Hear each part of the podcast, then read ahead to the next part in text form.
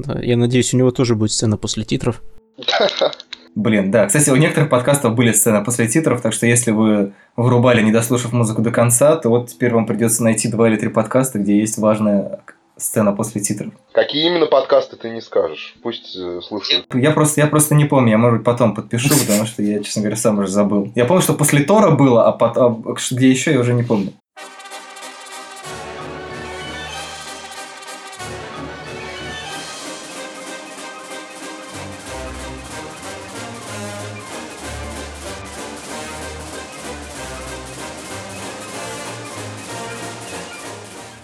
Всем привет! Это подкаст «Манда и карма», самый опасный для спойлерофобов выпуск, посвященный фильму «Мстители. Война бесконечности». Меня зовут Леша Филиппов, кинообозреватель сайта Кинотеатр.ру, и спойлер, мы сегодня будем обсуждать «Мстителей» со всеми необходимыми для этого подробностями, так как студия Disney по всему миру очень просит всех людей, которые смотрели этот фильм на пресс-показах, просит их не раскрывать важные сюжетные подробности, которых там действительно очень много – людям, которые фильм не смотрели или боятся спойлеров и так далее, я предлагаю поставить на паузу прямо здесь, сходить в кинотеатр, так как мы выйдем уже после того, как пройдет первый уикенд, и, соответственно, самые любопытные и самые большие фанаты киновселенной Марвел уже успеют сходить и все увидеть своими глазами, а после этого вернуться и послушать.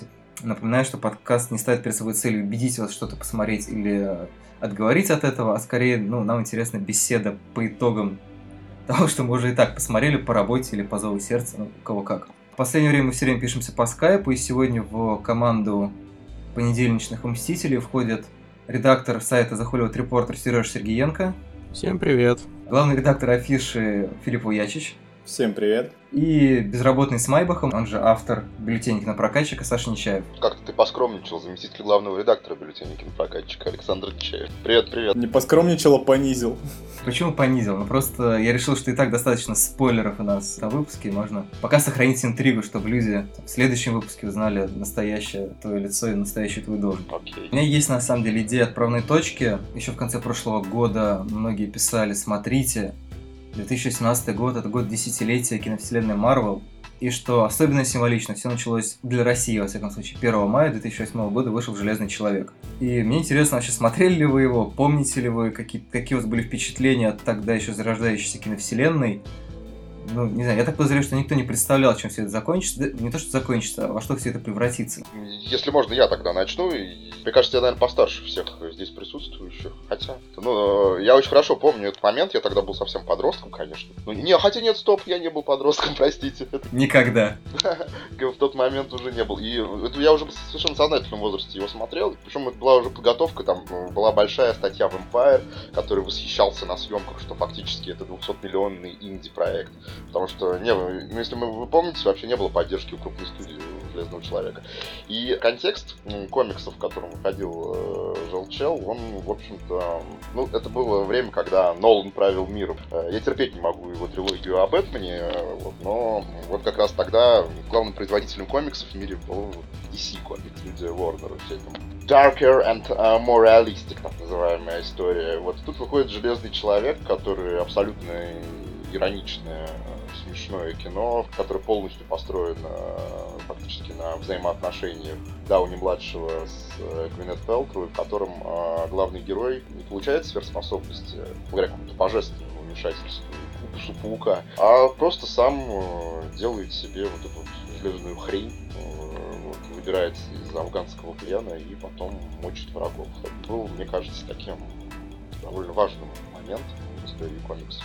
И как мы видим, это стиль, эта тенденция оказалась гораздо более живучей, чем комиксы DC, которые сейчас влачат жалкое существование. Ну да, они сейчас пытаются копировать, в общем. Марвелизация же полная произошла в Лиге Справедливости. Она даже, причем не, не столько символическая, сколько фактическая, учитывая, кто доделывал Справедливости вместо Снайдера. Да-да-да. Но как бы не стоит забывать, что буквально с разницей в месяц вышел невероятный Халк, где как раз все было вполне в духе современного DC. И если бы они просто поменялись местами, все могло бы выглядеть совершенно иначе.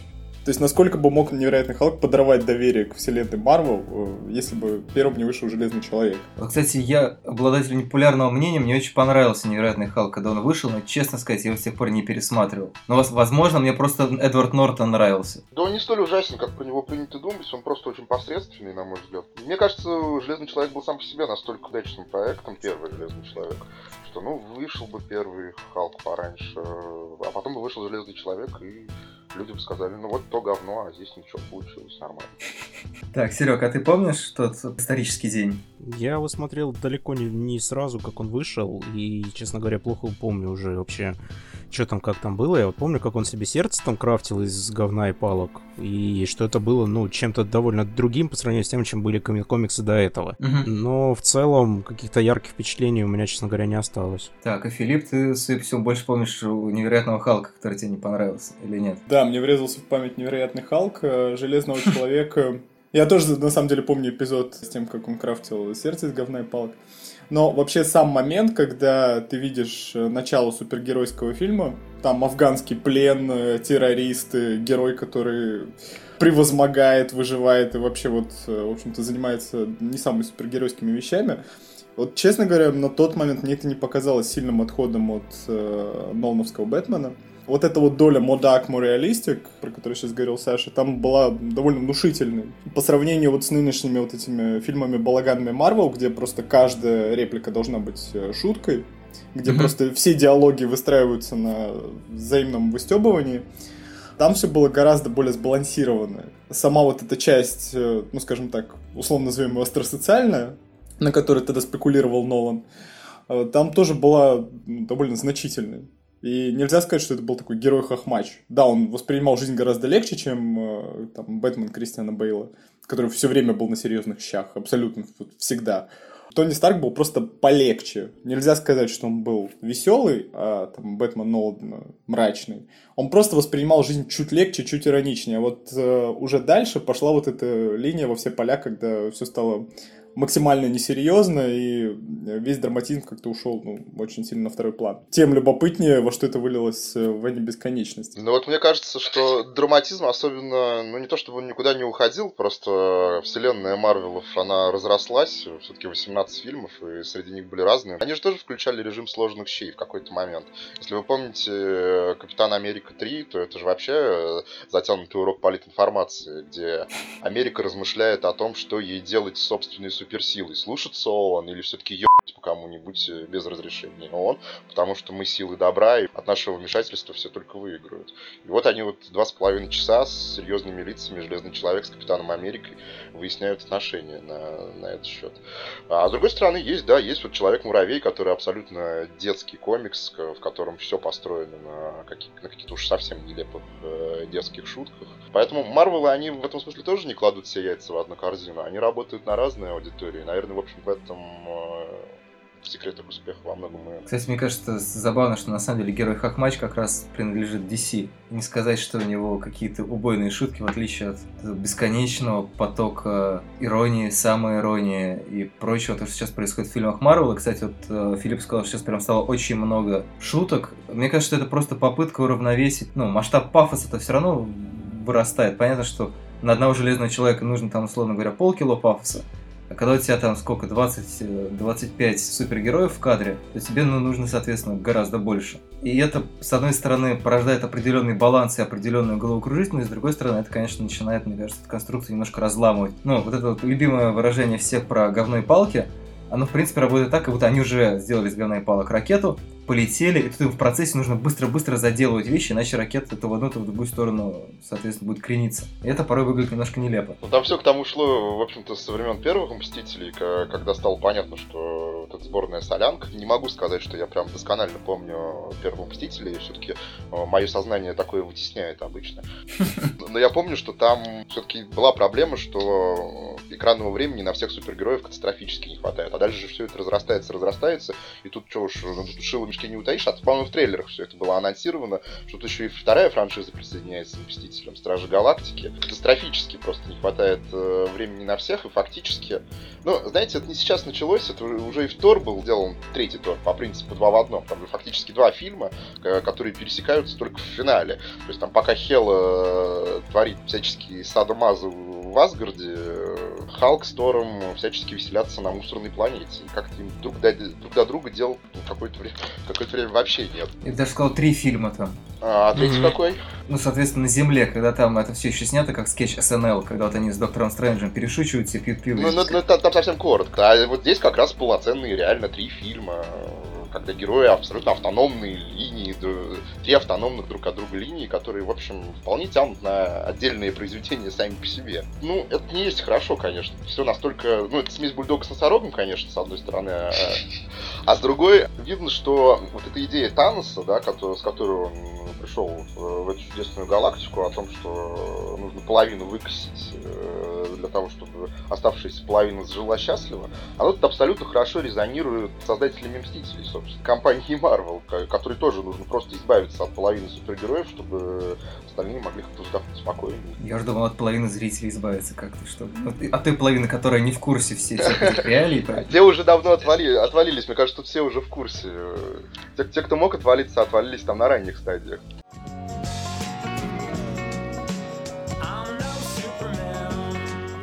Меня, кстати, на самом деле удивляет, что мотивация Таноса всеми считывается как очень правдоподобная, потому что я не, не совсем понимаю, чем она отличается от мотивации Альтрона, например. Мне в этой связи интересно, Серег, вот ты как единственный, наверное, здесь человек, который прочитал всю арку Хикмана и сотоварищей по поводу войны бесконечности в комиксах. Там вообще чем-то отличается его, его цели? Всем. Это вот то самое слово, которое я подобрал, потому что это два абсолютно разных персонажа. То есть Танос в комиксах и Танос в фильме, это, ну, между ними общего только то, что они фиолетовые, и вначале он носит шлем, он потом даже шлем снимает. А перчаточка? Перчатка бесконечности там есть, конечно, в комиксе, да, там сюжет тоже вращается вокруг собирательства камней, но в бесконечности в чем фишка? Танос второстепенный маленький злодей в комиксах комиксах в этот момент происходит, собственно, та самая бесконечность. Это что? Это приходит внеземная раса архитекторов, которые решают, что ныне существующая галактика построена неправильно, ее, пожалуй, просто надо нахер схлопнуть. Это куда-то к Ридли Скотту, мне кажется, уже. Ну вот практически, то есть вот у него, наверное, получилось бы подобное снять. То есть сказать, что там происходит масштаб, это не сказать ничего. Там буквально за один выпуск может схлопнуться до 4-5 вселенных целиком, причем схлопнуться в одну с уничтожением вообще всего живого, что находится в этой вот миниатюрной или не очень вселенной, как повезет. И нам показывают периодически, как э, слопываются галактики со всеми ее супергероями и всем прочим, и при этом нам показывают нашу галактику, в которой наши супергерои под предводительством иллюминатов, так называемых.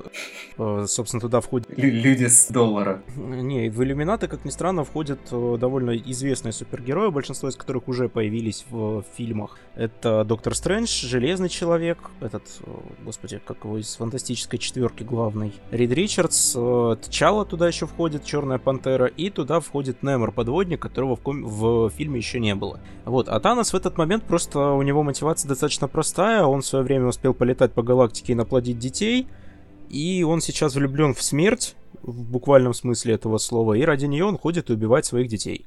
Один из которых спрятан на земле. А зачем убивает? Потому что он тем самым пытается расположить смерть к себе. Она его попросила убить всех своих детей, потому что ты мне не верен, козел. Он сказал, окей, тогда я сейчас сделаю так, чтобы как будто бы моей измены тебе и не было никогда. А, ну какая-то редукция осталась, собственно. Вся эта коллизия с Гаморой, она... Ну, с Гаморой осталась, но там оно обставлено немножко по-другому. То есть Гамору он любит, а здесь он своих детей реально просто как, ну, даже за говно не держит. Ну, как, соответственно, какой-нибудь античный бог, он просто может их жрать, грубо говоря. Ну, практически, да. Хотя, честно говоря, я не очень представляю, как это можно перенести на большой экран, то есть, вот, чтобы все это схлопывалось, и мотивацией было, о боже, я люблю, я должен убить всех своих детей. Ну, то есть, так, на самом деле, вот эти эти три часа, которые идут Мстители, мне кажется, там периодически отдает Санта-Барбарой. То есть вот этот «Я люблю тебя, но ты должен убить меня». «Нет, я не могу». Нет, убей. А, кто-то умер опять. Там э, такие коровьи глаза Гамора делает в этот момент, что действительно абсолютная Санта-Барбара, да. А уж это замедленная съемка. О, да. Но в этом плане, кстати, я вот когда смотрел, я как раз ловил себя на том, что когда я шел в зал, я боялся, что это будет экранизация бесконечности Хикмана. Потому что Хикман это, наверное, единственный человек, который с абсолютно каменным лицом может выдать вот, какой-то невероятный уровень пафоса так, что его можно читать. Кроме него я ни одного автора не знаю, который смог бы сделать так же. И, собственно, если бы они попытались экранизировать именно это, с вероятностью в 99% у них бы просто ничего не вышло. Ну, кстати, интересно, кто может такой, такой уровень пафоса вытянуть из режиссера? Да, блин, мне кажется, даже Нолан не справится. Ну, мне кажется, пафосом-то он как раз справится, у него со все остальное не очень хорошо выходит. Он э, психологизм, прежде всего, всегда страдает. Слушайте, мы забыли про, про нашего господа Майкла Бэя, мне кажется. Не, ну Майклу Бэю надо по это позволить ставить, собственно, взрывы галактик, это да, все остальное пускай снимает Нолан, видимо, не знаю. Это су супер копродукция, копродукция, господи, я выговорил это слово. Просто тандем, тут братья Руссо, а там братья... Гении. Бэй кто-нибудь, Бэй Нолан. Сестры Вачовски. Кстати, так, Филипп, а ты что-то хотел сказать, по-моему? Да нет, что касается психологизма, просто война бесконечности им и так не страдает, даже при том, что есть.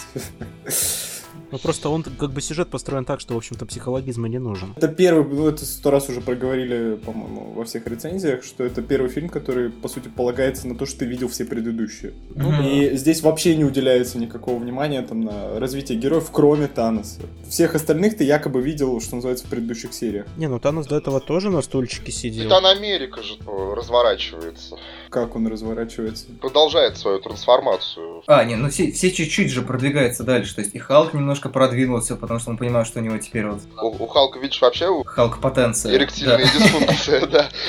А с Халком очень смешно, на самом деле. Получается, война бесконечности для Халка это как Железный Человек 3 для Железного Человека. То есть это фильм с Халком, но без Халка. Ну да. То есть как бы нам показывают, что из себя представляет Брюс Беннер без зеленого монстра. Вообще меня, знаете, что больше всего прикалывает в этом фильме?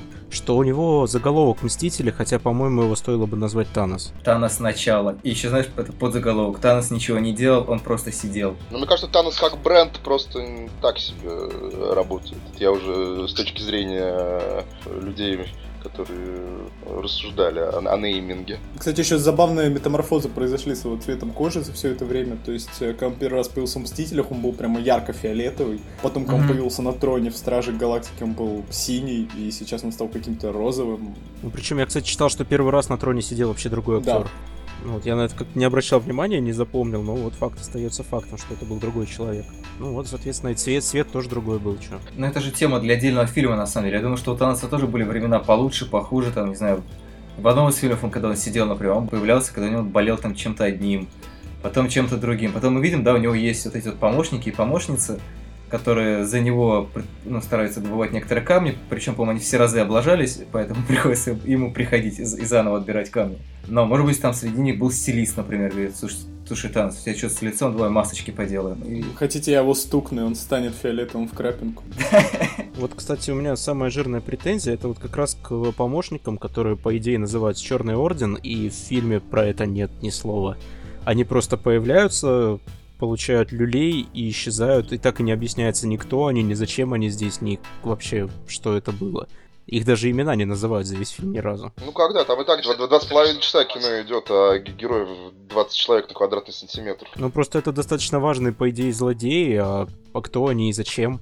Зачем их было вообще в сюжет тогда включать? Если Других это... вопросов по сюжету у тебя нет. Нет, у меня много вопросов по сюжету, но вот конкретно этот у меня один из самых жирных, потому что для чего вводить кого-то, если ты даже не объясняешь, кто это? Ну слушай, в первых Мстителях, когда вводили этих летающих инопланетян, тоже не объясняли, что это за херобора такая. Там объясняли, кто они такие, откуда они пришли. Разве? Что я уже не помню. Да, я уже не помню тоже как там, но там Локи произносил, что типа, ОГГ, я сейчас вас нашлю таких-то оттуда-то. Открывал портал, как бы они прилетали. То есть я бы устроила, если была реплика, ой, это черный орден из черных земель. Ну, ты знаешь, меня бы устроило даже на таком уровне. То есть, если бы они хотя бы там, я не знаю, там, Капитан Америка показывает пальцем на одного и кричит черный карлик, как бы даже это было бы и то понятнее, потому что мы хотя бы знаем, кто это. Вот так ты заспойлерил появление Питера Динклэджа. Ну, он белый карлик. Ну, мы же договорились, что мы не боимся спойлеров. Да, я просто все время люблю подшучивать на эту тему. А, мне, мне понравилось скорее с Черным Орденом, что они эстетически просто ужасны. в плохом смысле ужасно. То есть, насколько мне понравилась Черная Пантера именно в плане эстетики, в плане того, как они создали, на самом деле, новый мир, в плане костюмов, грима, это было, на самом деле, что-то свежее во вселенной Марвел, потому что те же Стражи Галактики, это просто какой-то generic sci-fi, там Тор это был generic фэнтези, и как-то ничего интересного там не удавалось сделать. И с Черным Орденом какая-то тоже полная херотень получается. То есть какие-то совершенно типичные орки, типичные Мгм. какие-то рогатые бабы, темные эльфы, которых там навалом на каких-нибудь обложках дешевого фэнтези. Э, Самый, конечно, улет был, когда Танос приземлился на планету Гаморы, и я понял то, что Танос прилетел в Warcraft. Потому что все вплоть до цветовой гаммы а, было прямиком из Warcraft а. И как бы маленькая Гамора, то есть вот, э, как бы сказать, э, зрелая Гамора не вызывает таких сильных ассоциаций с Warcraft ом, каких вызывала маленькая Гамора и вообще все жители этой планеты. И э, ощущение, что просто Танос устроил какой-то неплановый кроссовер, да, там, высадился на Дреноре, или как там называлась эта планета, и устроил такой маленький геноцид. Ну, то есть главная проблема для меня то, что они эстетически просто вот отвратительны.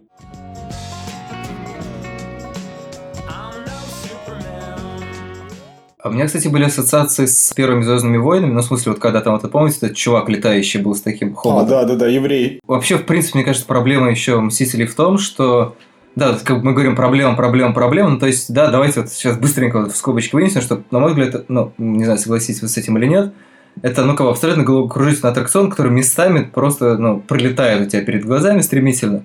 И тебе, ну, как бы, ну, как бы тебе норм. Или, может быть, даже хорошо, может быть, очень хорошо. Но если ты э, начинаешь как бы его разбирать, то он тоже начинает сыпаться просто, как, как все персонажи фильма в конце. Вот для меня одна из главных проблем то, что там очень много всяких отсылок, непонятно зачем. То есть, да, вот эта эстетика Варкрафта, э, отсылка к чужим, бублик из Прометея, отсылки к Властелину колец. Там, не знаю, и, и то, и Отсылка и к сё, и чужим и была сё. великолепна. Вот э, здесь я просто готов поспорить. Нет, она была смешная, я просто ее перечислил в числе большого количества отсылок. Скорее не отсылка, это пародия, скорее. Это не просто пародия, ты понимаешь, что одна из главных суперсил Человека-паука, ну, как бы понятно, что Человек-паук не супер э, мощный супергерой на фоне всех остальных. И тут ты понимаешь, что реальная суперсила э, Человека-паука это знание поп-культуры. Ну да. Не, это классно, я говорю, но все остальные, вот это бесконечное количество абсолютно похожих, как позаимствованных откуда дизайнов. Мне кажется, Марвел всегда этим страдал. Подождите, ну это же гиковство, не знаю, где тут ставить ударение. Ну, это правило игры, да, действительно, это совершенно верно. Мне кажется, если так поискать, можно и уже в первом Железном Человеке что-то подобное найти. Не в таких масштабах, но наверняка что-то есть. Ну да, это как проблема масштаба, что это такой э, второму игроку приготовиться уже. Если бы они сами над собой на этот счет не стебались, как бы, наверное, можно было бы это дать претензии, но они же прекрасно понимают, что они делают. Ну вот буквально. То есть они даже прямым текстом проговаривают, что типа Паркер больше никаких поп-культурных отсылок. А, знаешь, это извечный вопрос, можно ли считать если человек снял э, плохой фильм, и там в фильме есть несколько шуток по поводу того, что «Ха-ха, мы как будто в плохом фильме, как часто говорят в чудовищных российских сериалах, как бы спасает это или нет. Ну, то есть в какой-то степени да, да, то есть мы понимаем, что это кино с самоиронией. Это точно так же, как можно сказать, ну окей, там много сентиментальных сцен, и они тоже как бы это понимают. Ну, легче ли нам от того, что они это понимают? Ну, хорошо, как бы режиссер э, отрефлексировал. Но тебе, как зрителю, от этого не лучше обычно. Ну вот как бы я, я про это говорю, окей, да, это не, наверное, не универсальная проблема, да, там не то чтобы концентрация отсылок уровня Stranger Things, но тем не менее все равно это вот э, реально такой немножко магазинчик на диване уже начинается. Понятно, что это масштаб. Я, я не знаю, я просто в принципе в последнее время стал очень негативно относиться ко всей этой цитатной карусели, потому что ну, она очень часто будет абсолютно бессмысленна. Вот зачем там были, была вся эта фигня с, с э, отсылками к «Властелину колец»? Ну, просто потому что «Властелин колец» — это эпик, и у нас эпик, давайте дружить. Да. Ну, черт его знает. «Властелин колец» вообще сейчас при- принято делать отсылки, потому что почему бы и нет. Ну нет, просто Тор это фэнтези, и это такой привет дальнему родственнику. Ну, а в сцене, в сцене с Таносом жертвоприношения, вот это вот две твердыни, которые просто посреди скалы стоят, что это вообще такое? Даже не представляем.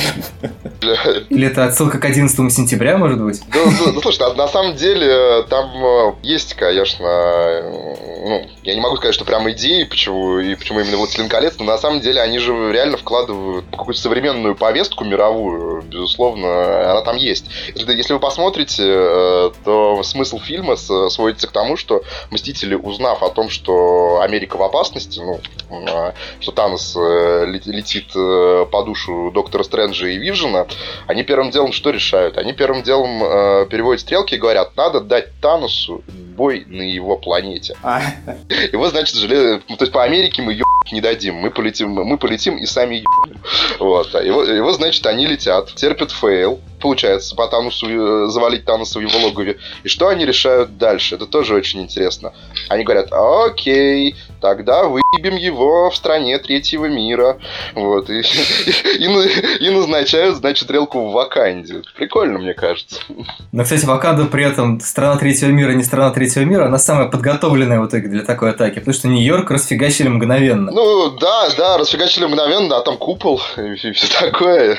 Вот, но мне показалось занятным, как э, все продолжают, я, я почитал просто американскую критику, восхищаться, как прекрасно показывается страна Ваканда в «Мстителях» и «Черной пантере». Она абсолютно третьесортной страной показана, что в «Черной пантере», что в, вот в «Третьих Мстителях». И... Но вот да, да. Но людям нравится. Люди как-то не понимают, что ну, такие какие-то первобытные нравы страны Ваканда. Очень... Да там просто есть опять в мире животных, если вы обратили внимание, когда они показывают это, э, всех этих жителей страны Ваканда, которые выстрелились и э, начали, сотрясая копьями, издавать странные звуки. Но... Ну, там, кстати, это тоже было иронично обыграно, когда Брюс Беннер пытался поклониться королю. Да-да-да, это было обыграно. Спасает ли это? Да.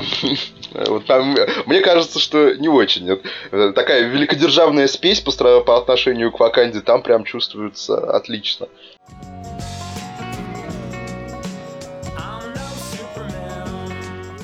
Слушайте, меня вот такой вопрос. Вот Саша уже, я так понимаю, озвучил свою версию, как бы, свою интерпретацию того, что там происходило. У меня вот буквально до вчерашнего вечера была огромная проблема, потому что я не понимал вообще, что это и зачем это. То есть, ну, про другие фильмы ты понимаешь, что там есть какие-то концепты, да? То есть, там, не знаю, одни фильмы Марвел, я считаю, то, что они переснимают историю американского кино, другие, там, это там Тор, это Шекспир, Железный человек это значит там тоже определенный перезапуск, Илон Маск и все дела. А вот куда поставить Мстители, и что они мне хотят сказать, кроме того, что смотрите, у нас здесь собрались Мстители, и они дерутся с Таносом, у меня до вчерашнего вечера не сходилось. У вас есть какие-то версии? По-моему, это просто фильм, который пытается тебя шокировать как раз тем, что ты не знаешь, что с ним делать. Такой вариант тоже был, Филипп, а у тебя? Мне кажется, это, в принципе, проблема любого кроссовера, точно так же, как мы можем сказать. Ну, это очень хорошо видно на примере сериальной вселенной, где мы можем очень хорошо разложить, что «Сорви голова», что все вообще сериалы про, скажем так, младших супергероев, они разбирают проблему инклюзивности. Там условно есть инвалид, жертва насилия, житель гетто, и самый, конечно, неудобоваримый герой Железный Кулак, просто какой-то мажор, который уехал в Тибет просветляться. И когда они собираются все в одном месте, вся вот эта история красивая про инклюзивность, про возвращение в общество, она просто летит к чертовой матери, потому что вот эти вроде как по отдельности харизматичные герои с месседжем за спиной. И Железный э, Кулак. Кроме Железного Кулака. Да. Я не знаю, это сериал про увлечение, там, не знаю, про очарованной западной цивилизации всякими странными астральными практиками с Тибета. Ну, то есть это самый дурацкий сериал в этом плане, потому что он вообще не вписывается в эту концепцию. Может, концепция дурацкая. А, и вот когда они все собираются в одном месте, начинают э, сражаться с какими-то древними ниндзя, ну, кстати, там проблема в защитниках была тем, что как раз магистральной линией стала линия железного кулака, а не чья-либо еще, мы как бы ничего не можем считать из э, защитников. Мы ничего не можем считать из э, Лиги Справедливости, фильма, где как бы собирались вроде бы как там боги, металюди, неважно, как бы даже по отдельности предыдущие фильмы DC, при всей своей там неудобоваримости, они что-то рассказывали в той или иной степени. А, там можно было сказать точно так же, что отряд самоубийц это там а, до чего доводит там боязнь перед террористами. Условно говоря, там же звучит просто потрясающая фраза про то, что а что если прилетит Супермен, сорвет крышу с Белого дома и похитит президента? До чего доводит вот это как бы вот эта паранойя э, военной верхушки? Или там Человек из стали, uh-huh. все эти там тонны библейских аллюзий. Бэтмен против Супермена две тонны библейских аллюзий. Но стоит их собрать их в одном месте в Лиге Справедливости, и этот фильм перестает что-то рассказывать.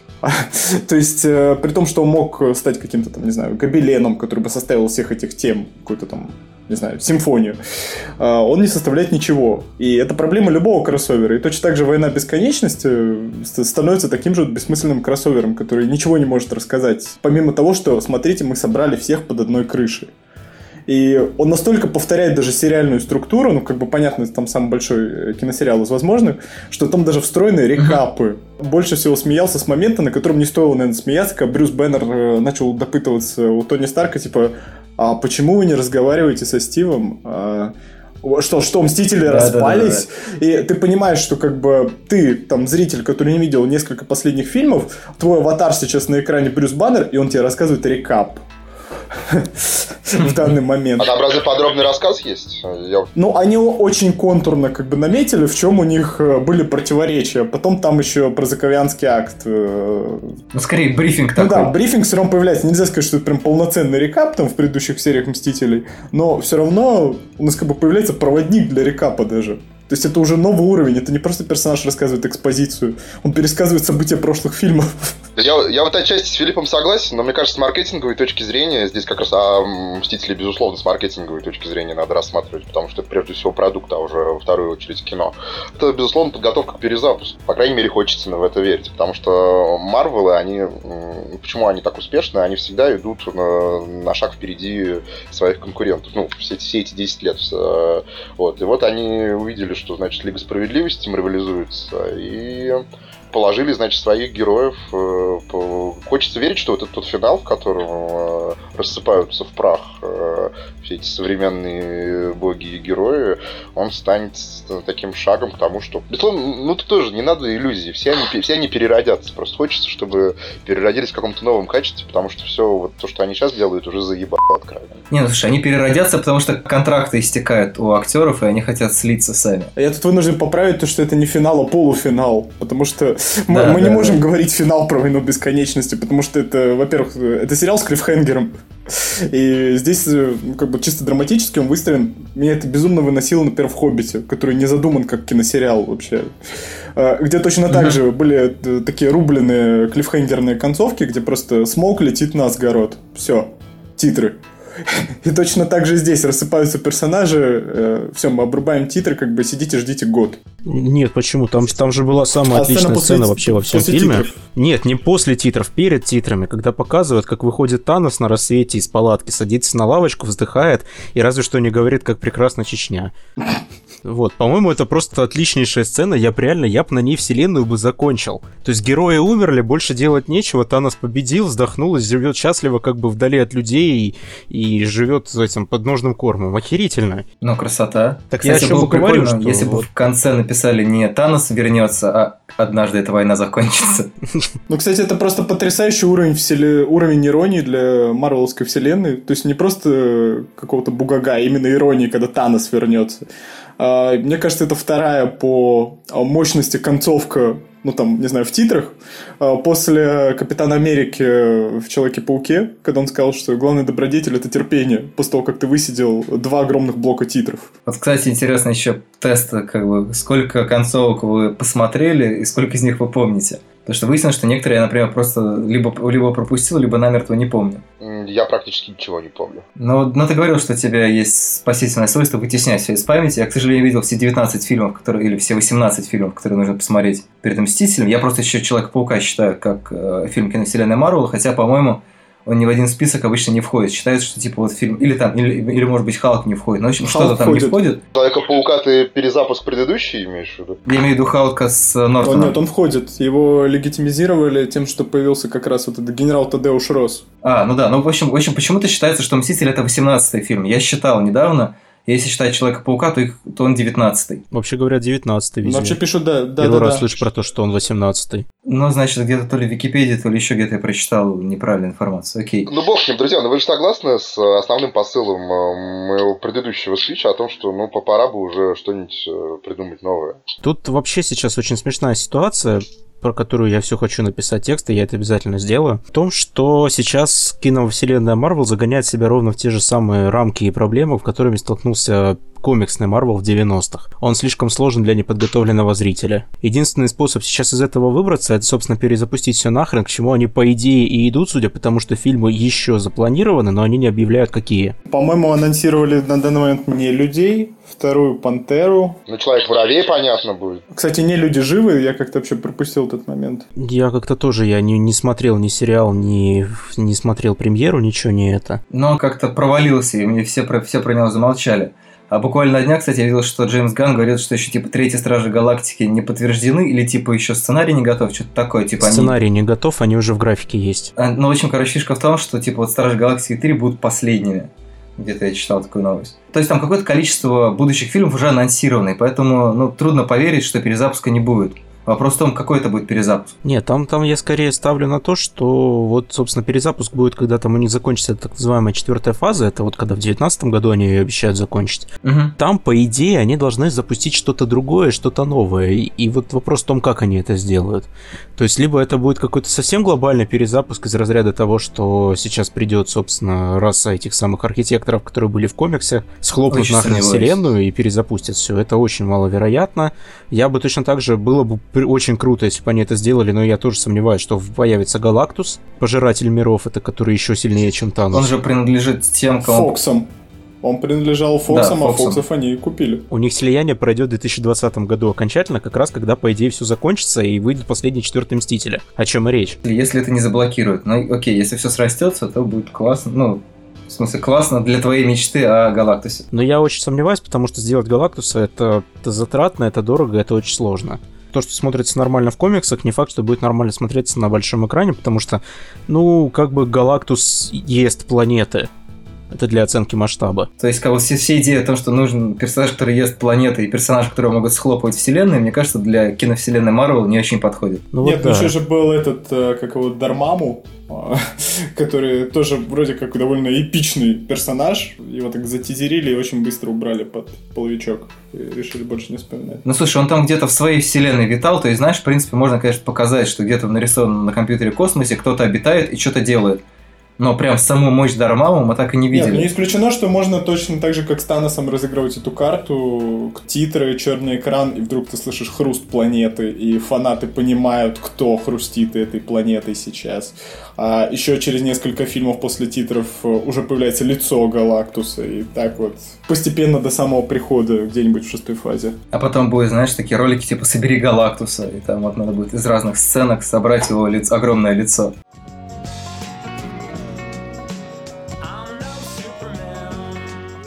Пока мы далеко не ушли, я все-таки озвучу э, свою версию, о о чем «Мстители» для меня. Единственная, наверное, такая максимально незатейливая версия. Она просто... У меня была ассоциация вот на этой драке в Ваканде, а у меня фильм проассоциировался с 300 спартанцами.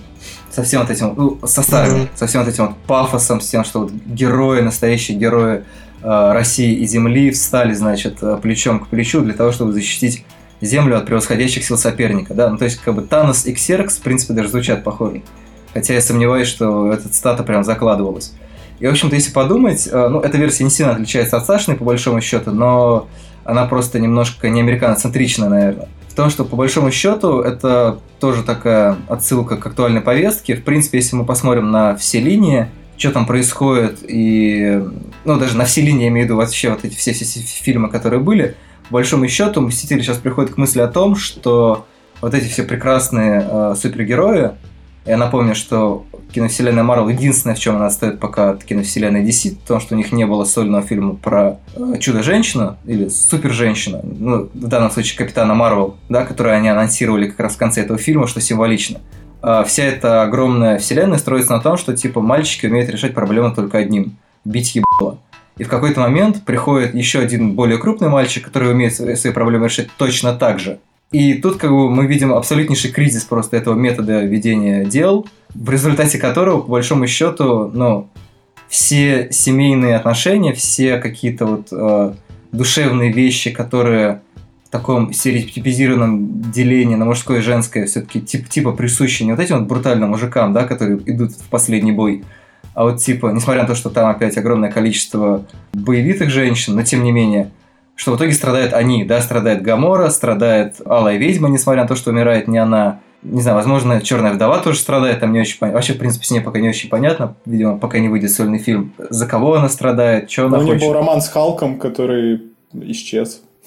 Ну да, он просто аннигилировался, как и сам Халк. То есть мне кажется, что это реально как вот история про то, что вот эта вот методика ведения дел, которая сводится к тому, что ты все решаешь дракой. Единственный, кстати, кто умудрился э, победить главного злодея без драки, это Доктор Стрэндж. Но как бы понятно, что он с его руками, но драться не очень удобно. Ну и, соответственно, логично, что дальше, вот, видимо, появится Капитан Марвел и всех спасет. Ну, которая чисто технически тоже как бы умеет бить ебаники. Да, в последующих частях без того, чтобы кто-то кому-то набил ебало и при этом остался хорошим, э, не обойдется. Ну, скорее всего, но, не знаю, мне почему-то показалось, что тут в итоге мы видим прям вот кризис этой модели, и, скорее всего, естественно, никакого э, ревизионистского переосмысления не произойдет, тем более, скорее всего, не произойдет то, о чем, по-моему, все поклонники комиксов говорят последние там, лет пять, о том, что хотелось бы, конечно, помимо всех этих эпичных фильмов, что-то более такое локальное, более скромное, то есть, ну, более человеческое. На этот счет, кстати, там же проговаривается, что человек-муравей ушел на покой к семье, и нас ждет второй человек-муравей. Может быть, здесь все-таки что-то подобное произойдет. Шанс, конечно, маленький, но... Слушай, я вот трейлер не видел, вчера вышел. Там Love Story или все-таки Там Мочилова, Мочилова скорее. Ну, то есть, э, шутки, куча шуток с увеличением и уменьшением всего подряд. Пениса. Да, да, да, да. Вот. Yeah. Вот, и просто Эванжелин Лили в роли боевой подруги. А, то есть это просто боевая подруга, да? Так это теперь в называется. Э, никаких намеков на роман я не посмотрел. Конечно, его смотрел там краем глаза, но мне кажется, я бы заметил. Мне казалось, что в финале первой части уже как бы все состоялось, нет? Ну вот и хватит. Нет, но вы, вы видите, как, в принципе, Марвел обходится с любыми романами своих персонажей. Э, то есть Халк и Черная вдова э, мы забыли. Железный человек. Джейн Фостер и Тор. Он, не, нам жаль, что она тебя бросила. Нет, это я ее бросил. Все отношения настолько не сложились, что Натали Портман просто отказалась сниматься дальше в Торе, поэтому эта сюжетная линия пропала. Я думаю, что если бы она согласилась, то было что-нибудь. Да, единственное, вот, по сути, Тони Старк, как у него вот с первого фильма идет э, что-то с Пеппер, какие-то отношения, и сейчас уже там о детях зашла речка, вот как бы рассказать вот этим детям, которые смотрят Марвел, то, что у них тоже когда-нибудь вот будут дети, Здесь какая-то неловкая попытка была предпринята, но в остальном, как бы, во вселенной Марвел нет секса. Это главная проблема. Это PG-13. Ну, Нет, да. ну, секс может быть разным. В отряде самоубийц много секса. При том, что это тоже PG-13. В Человеке стали есть много секса. Я сейчас говорю даже не про фаллические корабли криптонцев. Хотя это тоже считается в некотором смысле. Но вот во вселенной Марвел вот ни малейших намеков. Слушай, в Человеке-пауке есть чуть-чуть секса в понятно каких сценах. А, это в каких? Тетя Мэй. А, ну да, да. Там даже как бы Железный Человек намекает как бы на, на все это. Ну, в целом, конечно, это, да, вселенная Марвел, она наиболее сексуальная среди всех комиксовых вселенных, это правда. Что, конечно, очень смешно слышать в историческом контексте. В плане того, что как раз э, изначально всегда DC ориентировались на детскую аудиторию, а пришедшие Marvel в 60-х годах сказали, что типа, ребят, надо делать более взрослые комиксы. Вообще, на самом деле, это, может быть, к делу не относится. Я тут прочитал э, занятное интервью э, такой женщины Шульман, может быть, знаете, э, политолог. Она известна как политолог, но вообще она, угу. у, нее, у нее ник в ЖЖ был Корпускула, и она писала отличные рекапы э, многих сериалов. Не знаю, может быть, сейчас пишет, просто давно не читал. Вот. И она как раз э, пишет, что современное поколение, ну, западное, в основном, в основном про западных говорит, ну, может быть, и про наших, я там, что дети, они, ну, это самое асексуальное поколение из всех. Так что, может быть, Марвел в этом смысле сечет фишку. А, слушай, ну, кстати, про это же, по сути, Пол Верховен снял фильм «Она». Ну, да. О том, что поколение достаточно сексуально. И еще когда вот сейчас в связи с повесткой, в основном американской, говорят о том, что, в принципе, очень такое британские времена, ну, как бы британские времена не могут вырасти без британского поколения. Да, такое новое викторианство, да, и поэтому... Может быть, Марвел просто раньше всех действительно и, и, и это понял, и понял, что современным тинейджерам не так интересны сиськи, как и, и их предшественникам. И... Я бы просто ставил на то, что это Дисней. Кстати, да, в «Железном человеке» же был, был секс, там, в общем-то, Тони Старк. Да, он просыпался с да, он просыпался с моделью. Но видите, Железный человек это немножко другая эпоха, 10 лет назад. И это еще не Дисней был, До Диснея, да. все сходится. Это был Universal, если мне не изменяет память. О, наверное, да. Я уже не помню.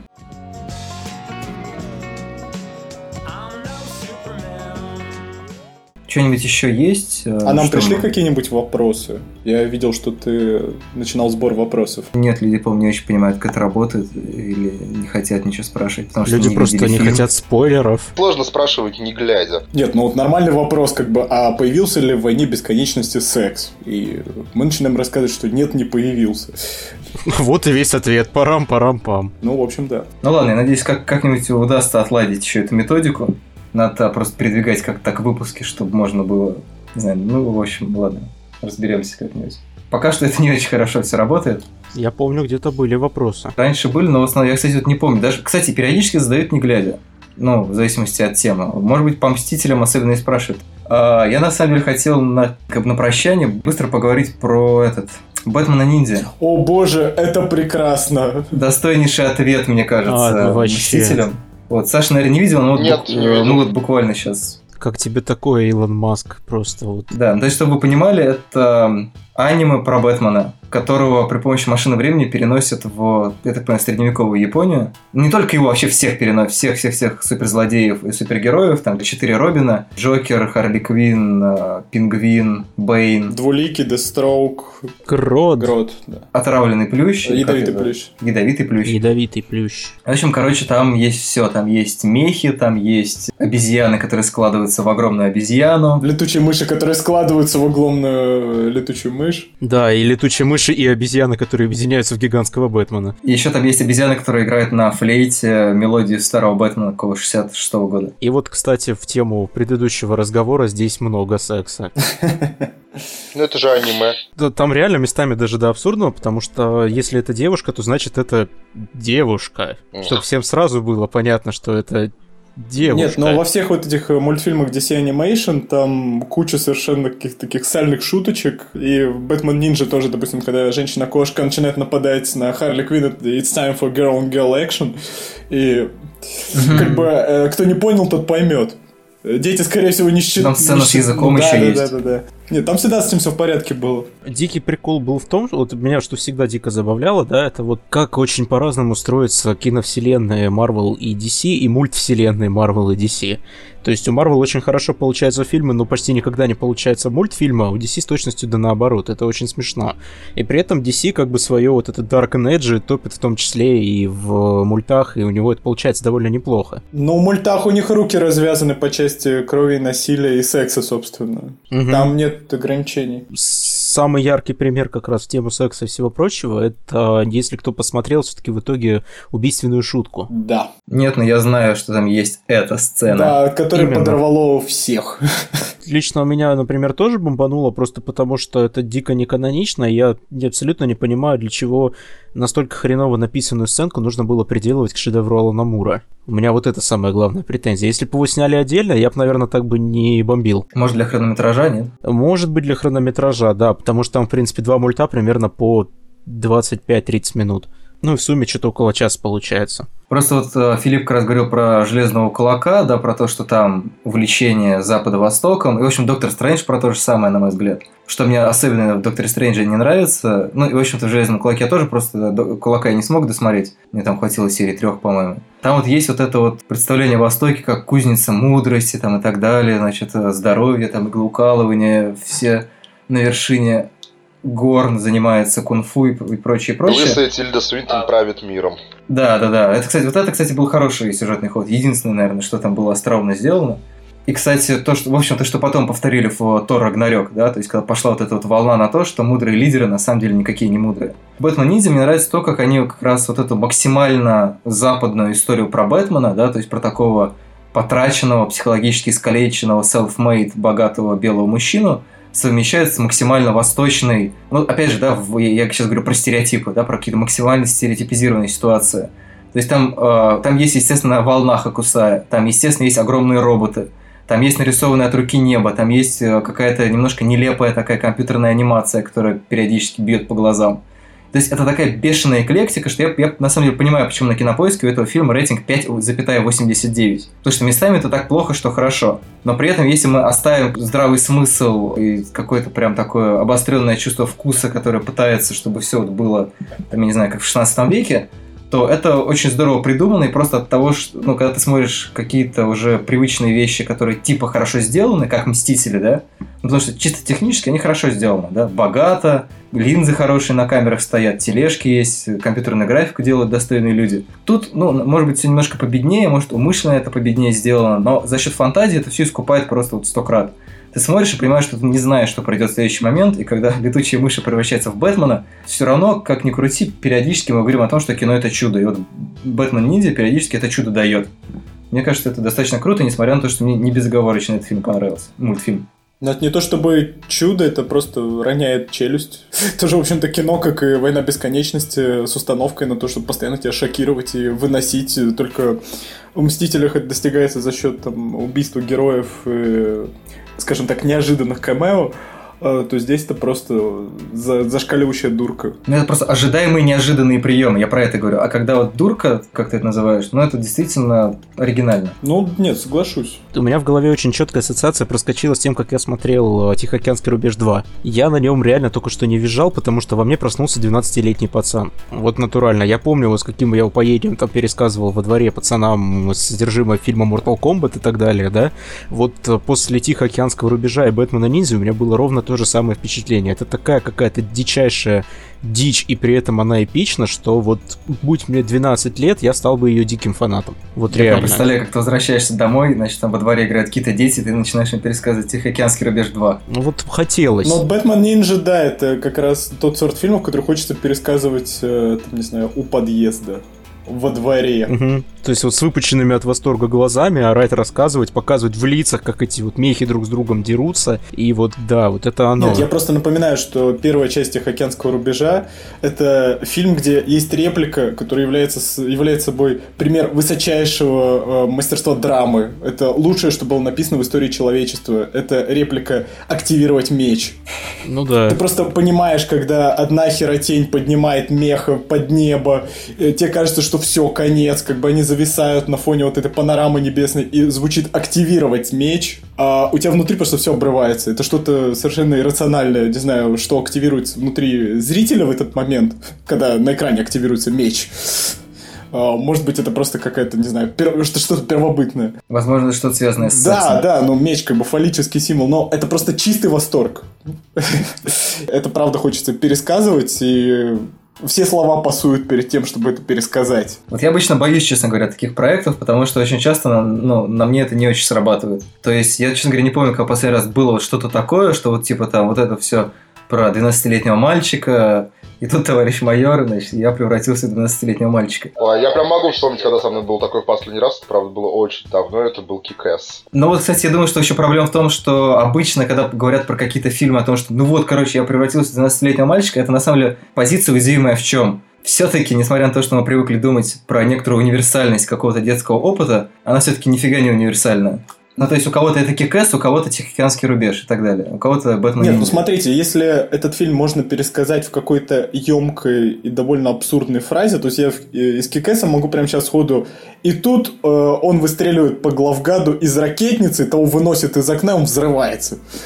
Это звучит э, странно. Это звучит абсурдно. Как червячки это звучит. А, да, собственно, что-то в этом роде. И Если из фильма можно вычленить какие-то такие абсурдные реплики, если ты можешь вот так описать какой-то из его эпизодов, то это вот такое кино. Ну да, это у меня любимое про Тихоокеанский рубеж 2. Это фильм, в котором огромные роботы чистят друг другу морды бензопилами горящими. Ну вот да, то есть это, как знаете, реплики, когда человек учит э, иностранный язык и намеренно составляет, э, там, не знаю, красные зайцы бегают по потолку, просто чтобы лексикон наполнить. И вот как раз вот э, в фильме встречаются красные зайцы, которые бегают по потолку, вот с ним все хорошо. Это вот кинематографическое чудо. Не знаю, мне очень нравится на фразе про чудо завершить, но я не знаю, если кто-то еще хочет что-то про Бэтмена сказать, может быть. Бэтмен клевый. Ну ладно, мы поговорили сегодня про кинематографическое чудо. Вы умудрились заспойлерить вам один фильм, который вы ожидали, что мы вам заспойлерим, и заспойлерить еще мультфильм, который вы не ожидали. По-моему, это тоже в каком-то смысле кинематографическое чудо. Всем спасибо, пока-пока. Пока-пока. Всем пока. Пока.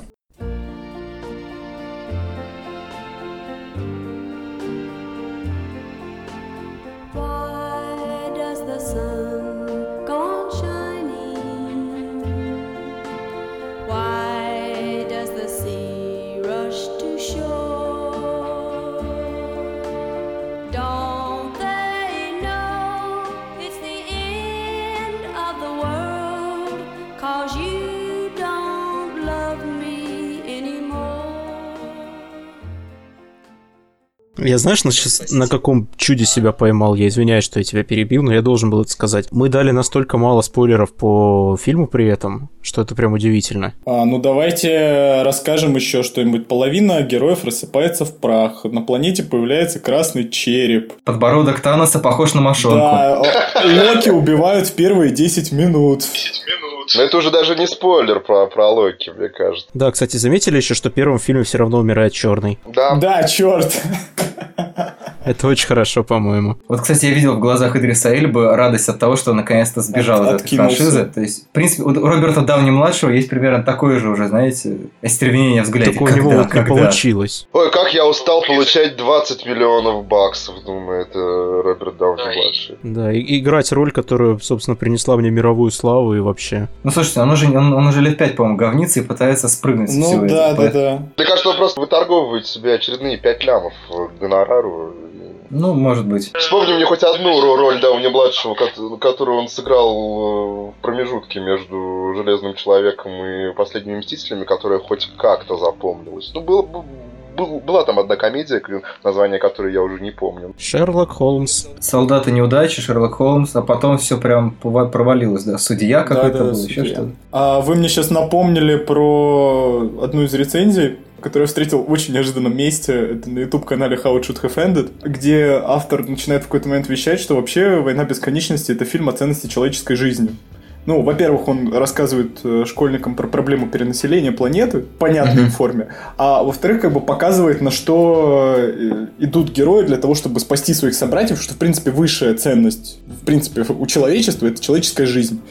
И когда, допустим, заходит речь о Вижене, Капитан Америка говорит, что we don't trade lives, а, когда Стрэндж э, говорит, что пожертвует жизнями Паука и Железного Человека ради камня, а потом, собственно, отдает камень, чтобы спасти Железного Человека.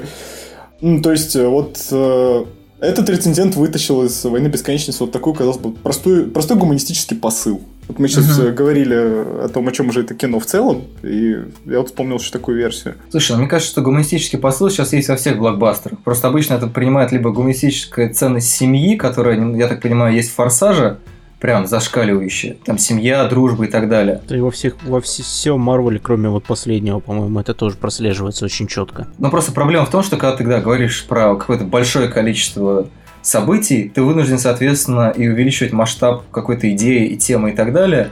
Ну, и чем как бы больше темы, тем она чаще всего проще. И получается, что проще апеллировать там ценность человеческой жизни, там, не знаю, проблемы экологии. Ну, то есть вот что-то максимально такое расплывчатое и общее. Потому что, ну, например, моя святая вера находится в том, что каждый хороший фильм, он на самом деле предельно конкретен. В принципе, его можно сформулировать не так, что типа там человеческая жизнь ценна или еще что-нибудь там, или мойте руки перед едой, а как-то немножко позаковырить и немножко более предметно. И вот, соответственно, если это большой фильм Диснея, то он не может как бы к этой формулировке прийти, естественно. Пожалуй. А я бы посмотрел, знаете, э, блокбастер Марвел о ничтожности человеческой жизни. Мне кажется, кстати, это каждый блокбастер Марвел, потому что там постоянно люди умирают. И возвращаются. Пол Нью-Йорка выкосило. И туда им и дорога, говорили бы герои. Мы-то Ну, бессмертные. это, кстати, было дико смешно, как э, противостояние внезапно зарифмовалось с Бэтменом против Супермена, когда просто два больших блокбастера конкурирующих студий внезапно озаботились тем, а что у них творится на втором плане все это время. И Бэтмен против Супермена в этом плане был гораздо убедительнее. Нам показали людей. В противостоянии, собственно, лю- людей показали, по-моему, на экране монитора, мимоходом. И акцент, причем, был сделан не на том, что происходит на экранах, потому что то, что там происходит, скорее всего, очень жестоко, там, скорее всего, разрывает кого-то на части, а именно на лицах супергероев, которые смотрят и унывают.